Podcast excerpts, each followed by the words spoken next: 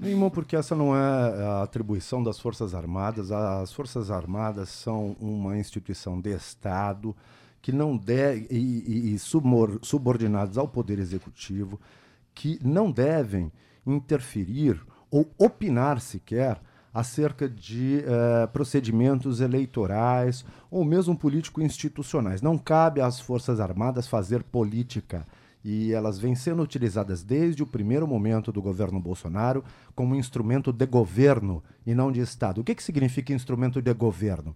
É um instrumento utilizado pela equipe gover uh, do governante com vistas a, faz a reproduzir interesses daqueles que estão no poder de plantão, ou seja, reproduzir interesses particularistas e partidários. As Forças Armadas não são instituição de governo representam o conjunto da nação e não os partidários do Jair Bolsonaro. Contudo, ah, não é a primeira nem a segunda vez que nós vemos nos últimos anos um avanço é, inadequado é, de ações políticas por parte das Forças Armadas. Eu lembro bastante bem quando o ex-comandante do Exército, general Vilas Boas, procurou intervir em uma deliberação do, do Supremo Tribunal Federal e acabou influenciando, de fato, a, o transcurso dos debates na órbita da Suprema Corte, ou, ou seja, interferindo na ordem regular de um poder contra-majoritário de Estado que não deve ter, é, em qualquer momento, interferência ou pressão de qualquer outra instituição. Contudo, a gente não, é, não, não deve lembrar apenas desse caso, inúmeros outros casos reiterados em que as Forças Armadas vêm fazendo política. Recentemente, inclusive, o vice-presidente da República, claro que ele, é, não, ele, está ocupando um cargo civil, embora seja um militar, uhum. mas é, ao lado também, no mesmo momento, no mesmo dia, é, de, de um juiz do Superior Tribunal Militar os dois acabaram passando pano para as torturas é, é, que foram realizadas contra a jornalista Miriam Leitão, que foi atacada por um filho de Bolsonaro. E essas posturas de defesa do regime militar, os militares, todo 31 de março, desde o início do governo Bolsonaro, uh, os militares, através do Ministério da Defesa, do Comando Maior do Exército, do Comando Maior da Aeronáutica, da Escola de Guerra Naval, vem apresentando é, ao público é, moções em favor do golpe militar de 1964. E chamou até de movimento, né? Sim, chama de movimento porque acredita legitimidade a um ato arbitrário, violento, ilegal e que levou a mais de 30, 30 mil assassinatos, sem falar as, infin as infinidades de atrocidades como torturas, como prisões arbitrárias, etc e tal. Quer dizer, fechar os olhos à história não é a melhor forma de recuperar o prestígio das Forças Armadas, muito menos intervindo sistematicamente para a deslegitimação dos nossos processos eleitorais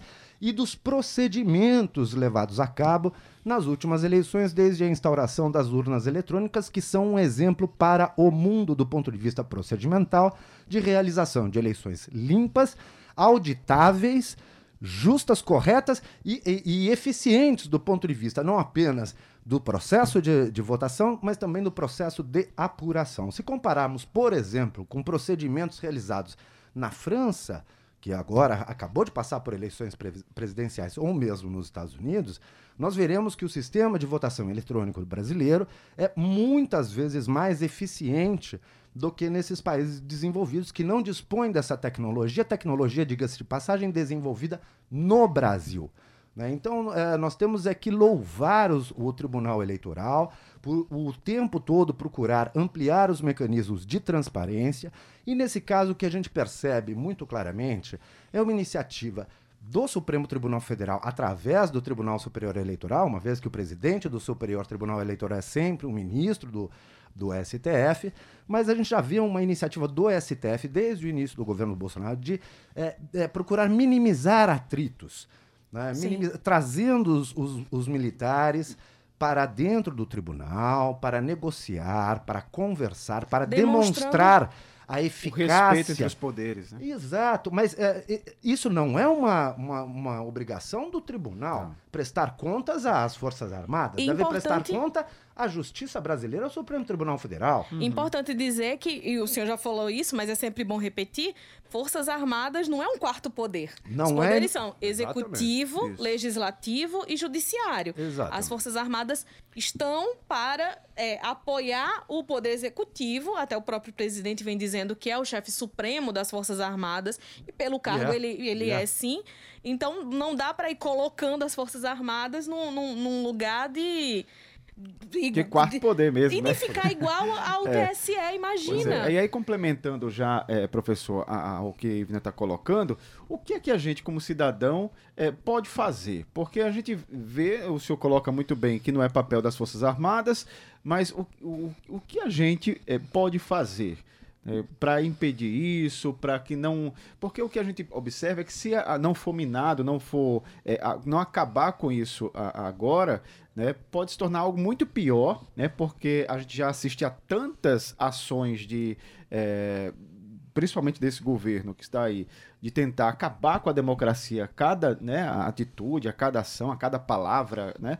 E, e- e essa é mais uma, né? Trazer cada vez mais os militares para acabar com a democracia. Exato. Ele já vem, ah, o Bolsonaro já vem desde o início do governo dele tensionando os limites institucionais da democracia, atentando sistematicamente, reiteradamente contra as instituições democráticas, sejam elas parlamentares.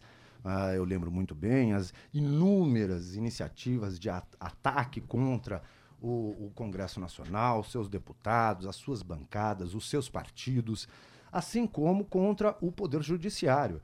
Não é novidade para ninguém, inclusive há processos tramitando que dizem, eh, na Justiça que dizem respeito exatamente a ataques reiterados, orientados contra as instituições representativas do Estado brasileiro, no caso o judiciário, seus tribunais, seus juízes, com ataques cibernéticos, né, com milícias digitais organizadas e, portanto, não estamos falando de voluntarismo, sabe, do seu José, da Dona Maria, que repassam informações que não são adequadas, atacando as instituições. Estamos falando de organizações muito bem eh, eh, financiadas, preparadas, profissionais, com o intuito de deslegitimar as instituições democráticas.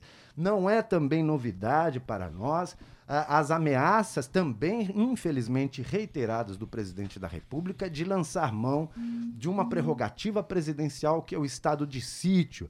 Também já falou inúmeras vezes em público da possibilidade, em caso de, de, de perigo contra a, a, ordem e a lei, lançar mão de um item constitucional, do artigo constitucional, que prevê a possibilidade das Forças Armadas intervirem na arena política institucional quando não for possível, em momentos de emergência, preservar a lei e a ordem. Então, o que ele vem fazendo nos últimos tempos, né, observando o, o- o comportamento da opinião pública cada vez eh, mais tendente a uma possível eh, vitória do ex-presidente Lula nas eleições e sua possível derrota, ele vem procurando minar as regras do jogo para abrir caminho para eh, levantar a suspeição acerca do resultado eleitoral e, a partir daí, justificar supostamente o exercício arbitrário do item constitucional que supostamente poderia levar as Forças Armadas a intervirem na arena política. Ou seja, seria um golpe, mas para produzir o golpe, ele precisa produzir o problema para apresentar como solução a intervenção militar. A, a questão é que nós temos muitos outros elementos que estão nesse jogo. Não são o- a política brasileira não é composta apenas por militares. E não acredito que a solução de força possa vir sem um apoio de outros setores importantes na arena social, política e principalmente econômica. É aí que eu queria entrar. Quando o senhor fala sobre a divulgação dessas mensagens, o uso das mídias sociais, a gente vem trazendo também entrevistas sobre isso e conversando com especialistas, inclusive no momento que foi feito um acordo com o Tribunal Superior Eleitoral com essas plataformas, para tentar diminuir o número de, de fake news circulando. Há pessoas que acreditam nessas fake news. que acreditam porque vêm de, de, pessoas de figuras de autoridade, porque se identificam com determinadas informações e acreditam que aquilo seja verdade realmente. Isso coloca essas pessoas, de, e o senhor falou de, de, setores, né? Mas colocando população, o, o cidadão comum, também colabora com, com essa democracia em risco? Ah, sem sombra de dúvida. Né? Muitos intérpretes, ah, pelo menos desde 2002, vem utilizando um termo cunhado por um autor uh, europeu, que é o termo pós-verdade, para dizer respeito a um conjunto de formas contemporâneas de disseminação de desinformação, que nem sempre são mentiras de forma explícita, mas é desinformação, é a, é a notícia passada de forma enviesada, de forma, é, é, é de forma parcial, é, com fito de, de, de, de é, mobilizar é, aderentes a uma plataforma política, ou seja, é, não é a informação do fato, é uma interpretação falaciosa do fato apresentada como se verdade fosse para convencer leitores, telespectadores, ouvintes e principalmente aqueles que transitam nas grandes plataformas das redes sociais.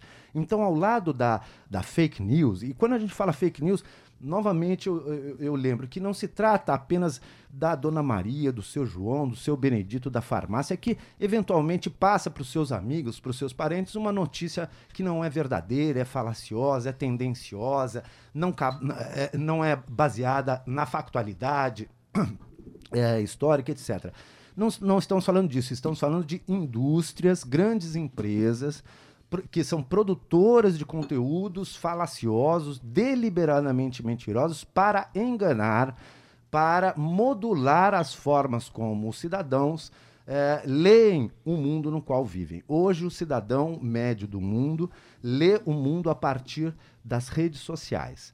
E as redes sociais não são um espaço aberto, livre, democrático e plural. Ao contrário, as formas do ponto de vista gerenciais, informacionais, da engenharia da, da informação, elas são direcionadas de, eh, a partir de modelos é, dos algoritmos. Os algoritmos eles acabam fazendo com que os indivíduos imaginem estarem tendo acesso a toda e qualquer informação, permitindo-se assim a construção de um pensamento crítico que observa, lê e, e avalia contraditórios, não é isso que acontece com as programações dos algoritmos das grandes plataformas de mídia, principalmente nas redes sociais.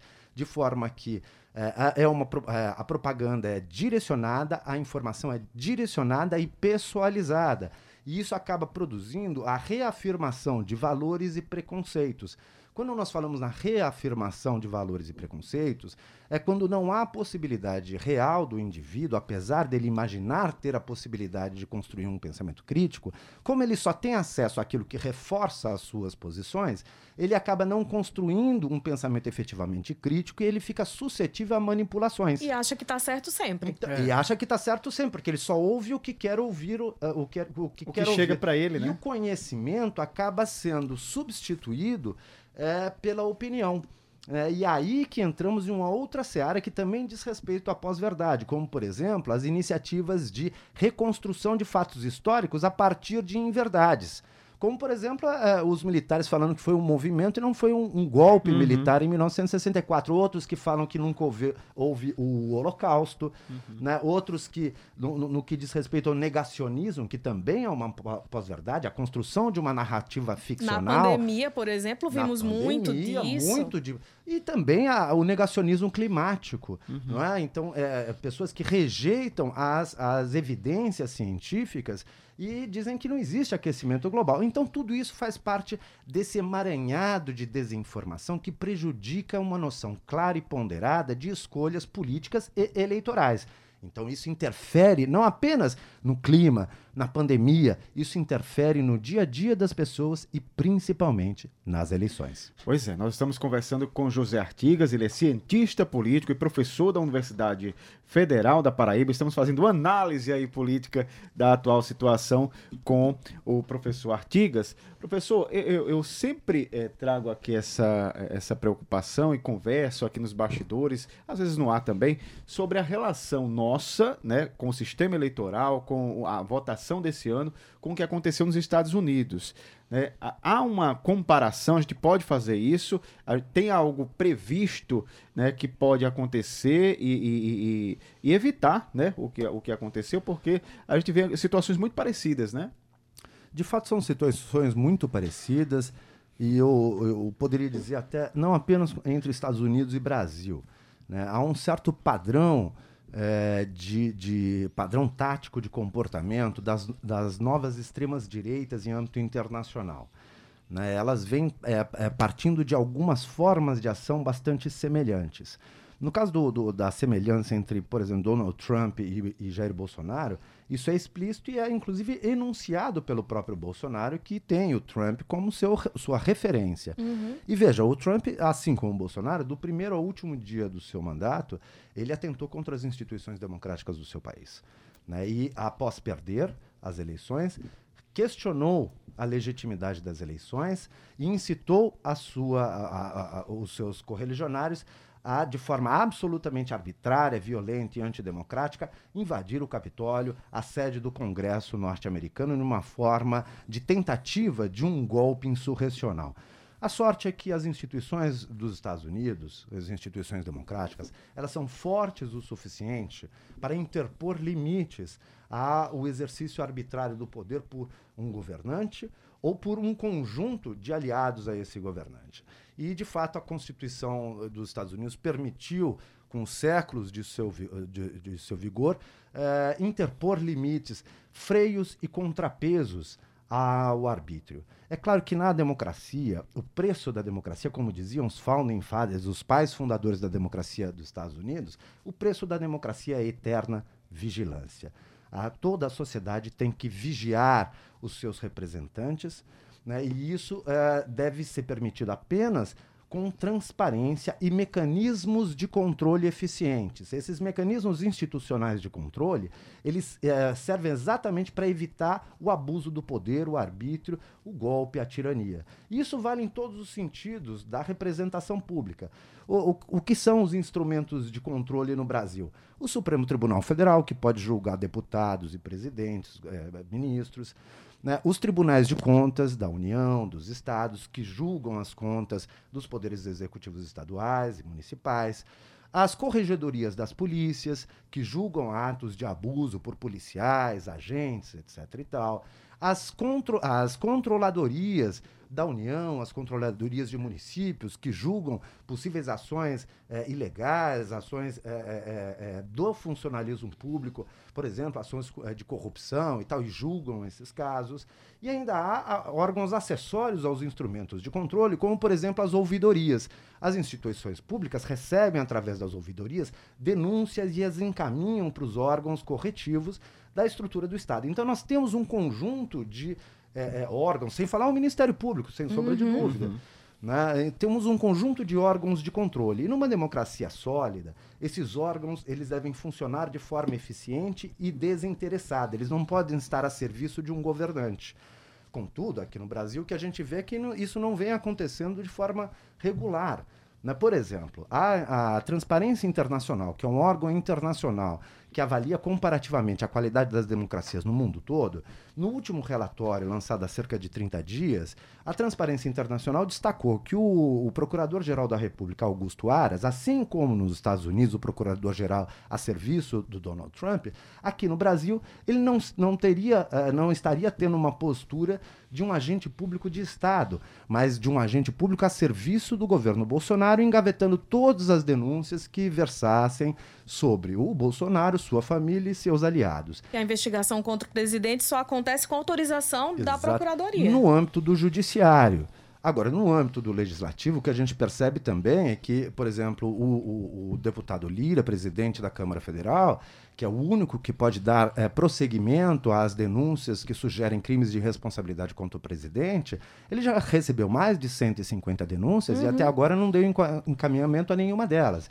Então, assim como nos Estados Unidos o presidente Trump foi, é, é, foi, foi, foi acusado e o processo de impeachment inaugurado na Câmara foi dado prosseguimento, ele foi acusado e condenado na Câmara, mas era preciso, como no Brasil, que o Senado ratificasse essa investigação feita na Câmara. E no Senado, o Donald Trump tinha dois votos a mais do que os democratas e conseguiu barrar, blindar a investigação, barrar a investigação e blindar o governo contra as denúncias. Algo semelhante acontece no Brasil. E aproveitando-se dessa partidarização do Estado brasileiro, dos seus órgãos técnicos, da sua tecnocracia, o Bolsonaro, assim como Donald Trump, desde o início do seu governo, vem dizendo que as eleições não são justas, as eleições são fraudadas. Ele diz até que a própria eleição dele foi fraudada.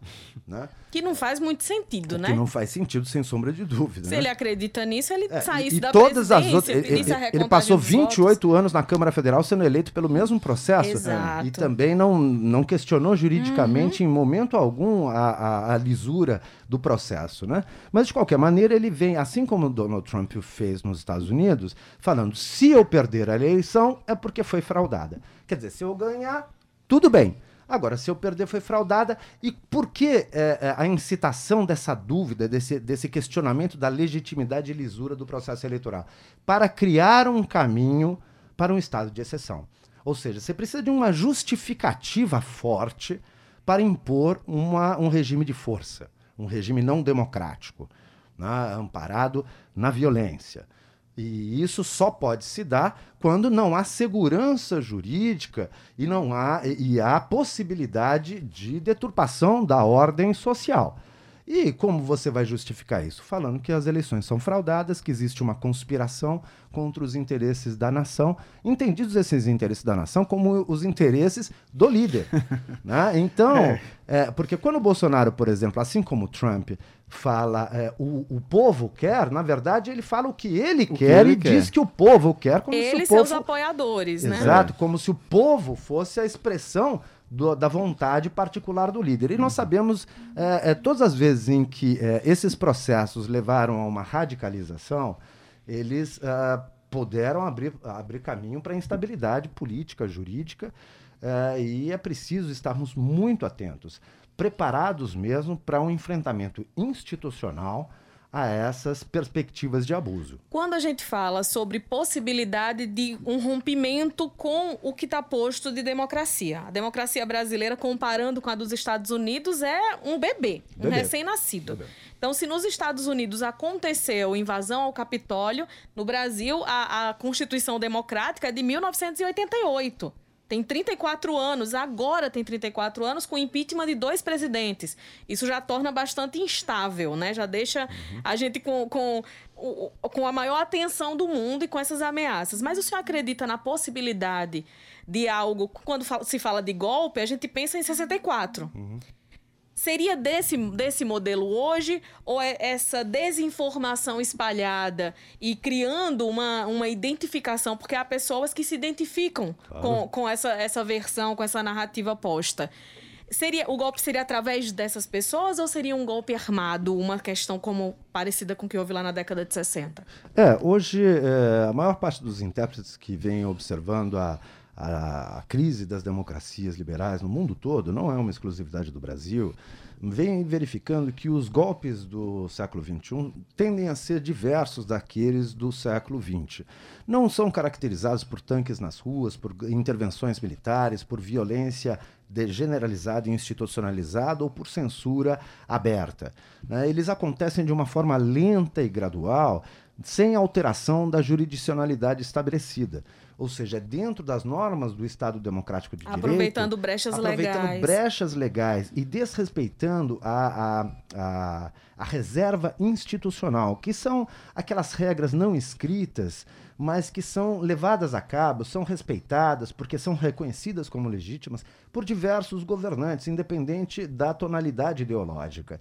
E, por exemplo, o que aconteceu recentemente com é, a, a, graça concedida ao deputado Daniel Silveira é uma ca característica disso. É uma, é uma prerrogativa do presidente é, é, garantir é, a, a, graça a uhum. um determinado condenado.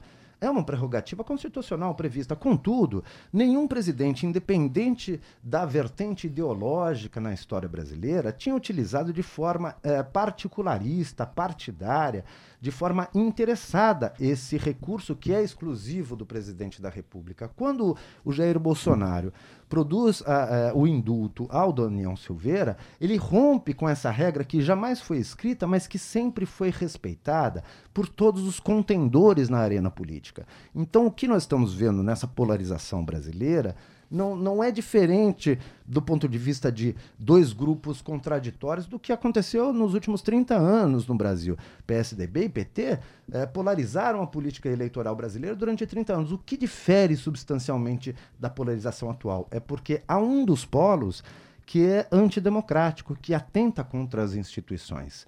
Né, e que tem intenção expressa, e não apenas velada, mas expressa, de, de, é, demolir o arcabouço institucional construído pela Carta de 1988. Então, o que nós estamos vendo é um perigo muito grande né, de uma irrupção de violência num processo eleitoral. E aí, por que falamos de violência? Porque não é novidade para ninguém que Bolsonaro, a vida toda, se amparou na sua base junto às Forças Armadas e às polícias dos estados. Como presidente da República, a maior parte da sua agenda é, de, é dedicada a esses setores né, do Estado, ou, ou os policiais, civis, militares, bombeiros, os policiais federais, as Forças Armadas, e também não é novidade alguma aproximação da família Bolsonaro e de, de alguns de seus correligionários com setores milicianos organizados Uh, ou uh, junto ao crime organizado, propriamente dito, ou milicianos de grupos civis voluntaristas também, né, que não são do crime organizado, mas estão também muito bem armados, porque nos últimos anos houve um armamentismo muito intenso de setores sociais amplos das classes médias, parte dessas classes médias é, é, é, frustradas, que acabaram dando guarida ao governo Bolsonaro, estão de fato dispostas à violência para defender o líder, é, independente da narrativa que seja construída em seu favor. É o professor José Artigas, viu? É cientista político, professor da Universidade Federal da Paraíba, está aqui no estúdio conversando com a gente. Professor Artigas, e, e, e em nível local, né, é, a gente sabe que as últimas eleições já mostraram que o Bolsonaro não estava com essa força toda para é, fazer com que candidatos conseguissem se eleger. Ele conseguiu eleger algumas pessoas, mas não com a mesma força.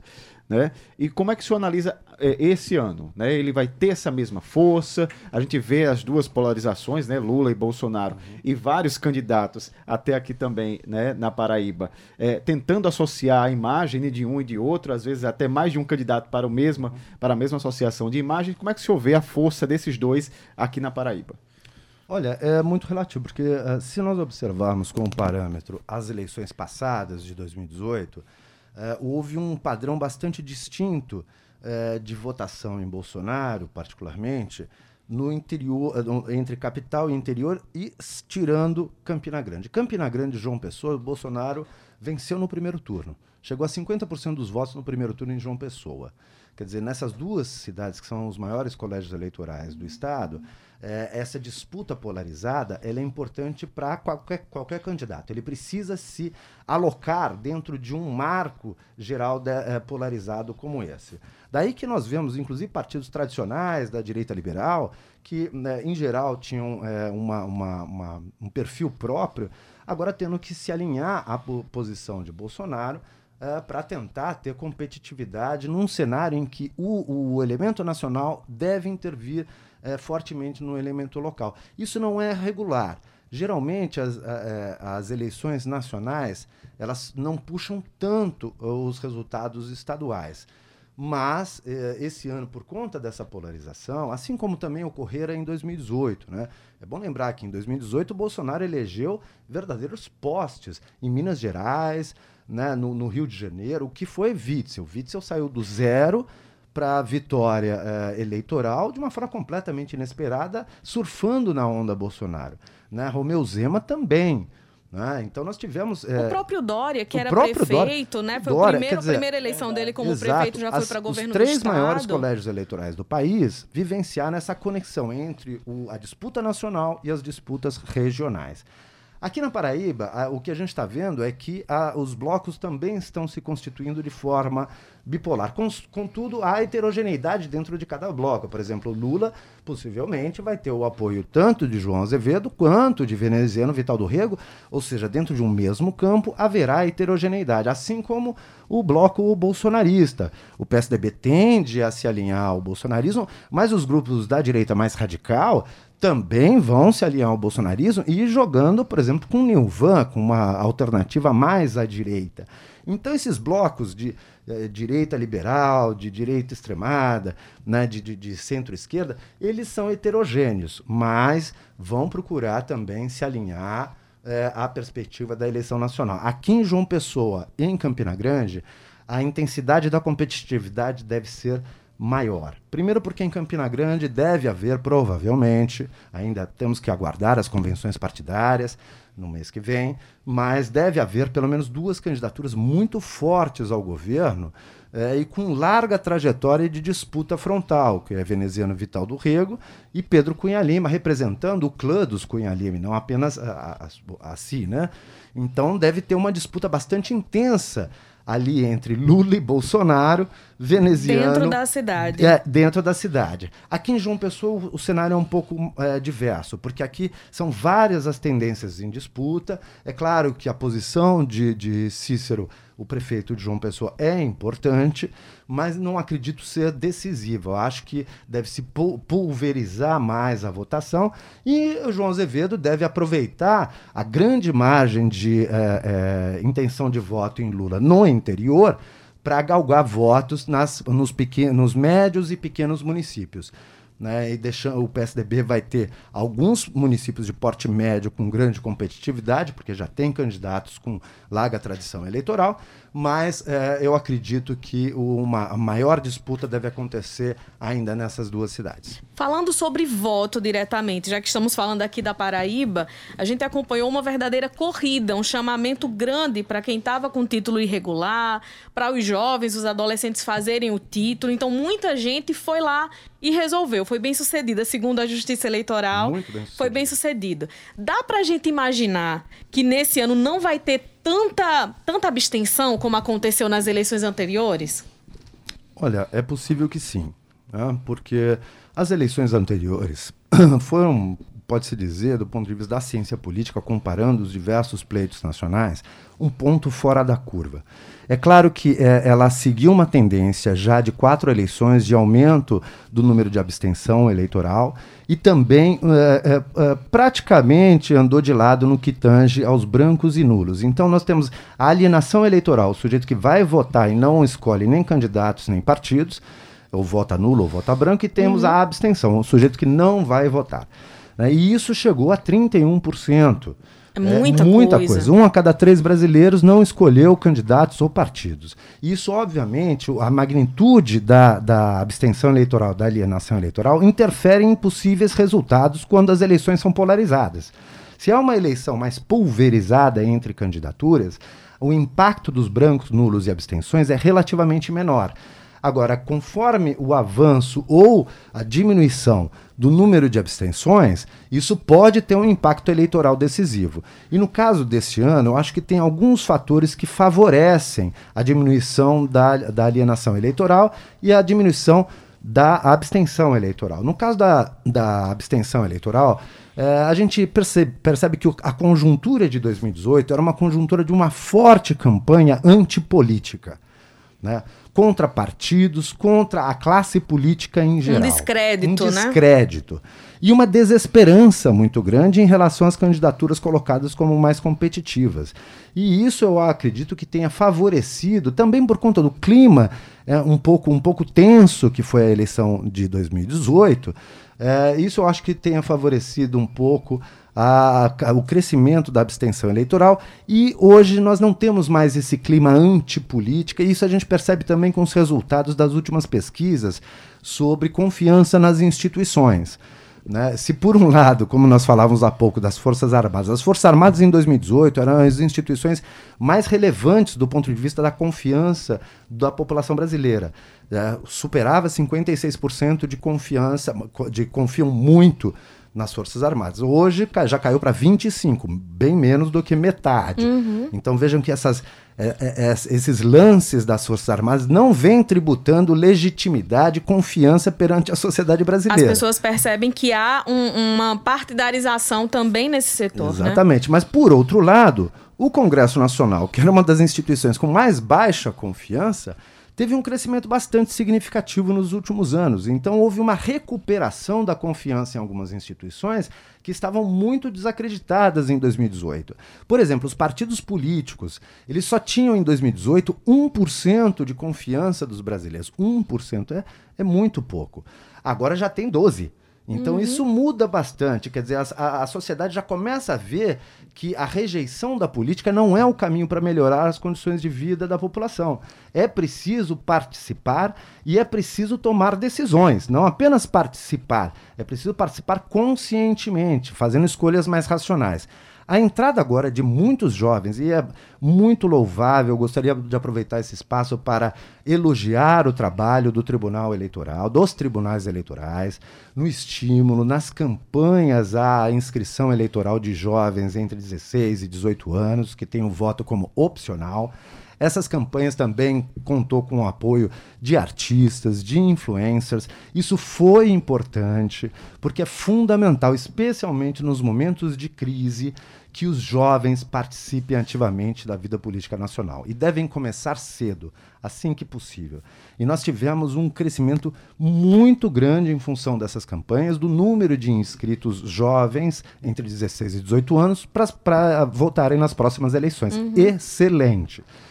O impacto dessa, da, da, entrada desses novos eleitores no conjunto do eleitorado, contudo, tem que ser relativizado, porque a, a, a pirâmide etária brasileira vem mudando significativamente nas últimas décadas. Só para vocês terem uma ideia, nos últimos 30 anos, o número proporcional de jovens no Brasil caiu 36%. Né? Então, nessa faixa de 16 e 17 anos.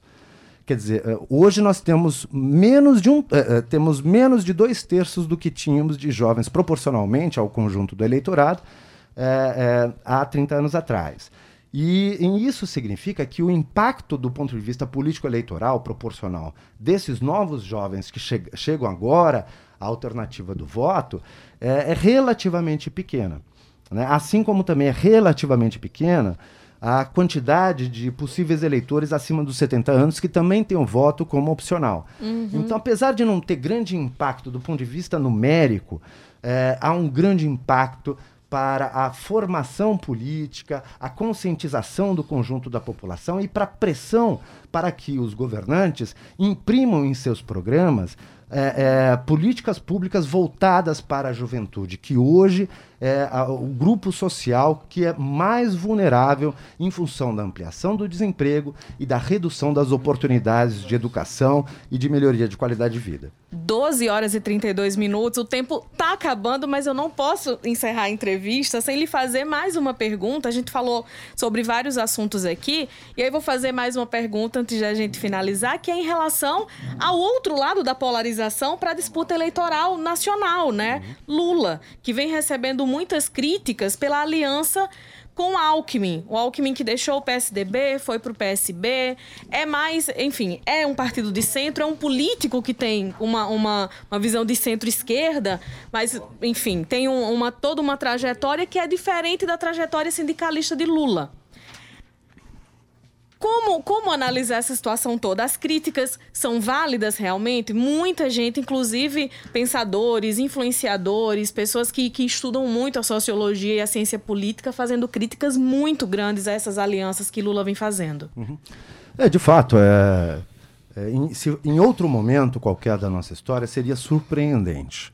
Né? Os partidos que se antagonizaram durante 30 anos, PSDB e PT, hoje é, juntos. Quando eu falo juntos, porque o Alckmin ele representa uhum. a, a, alma do, histórica do PSDB, fundador do PSDB. É, o PSDB do Dória não é mais o PSDB do Fernando Henrique Cardoso, do Franco Montoro, sabe, do Mário Covas, do Geraldo Alckmin.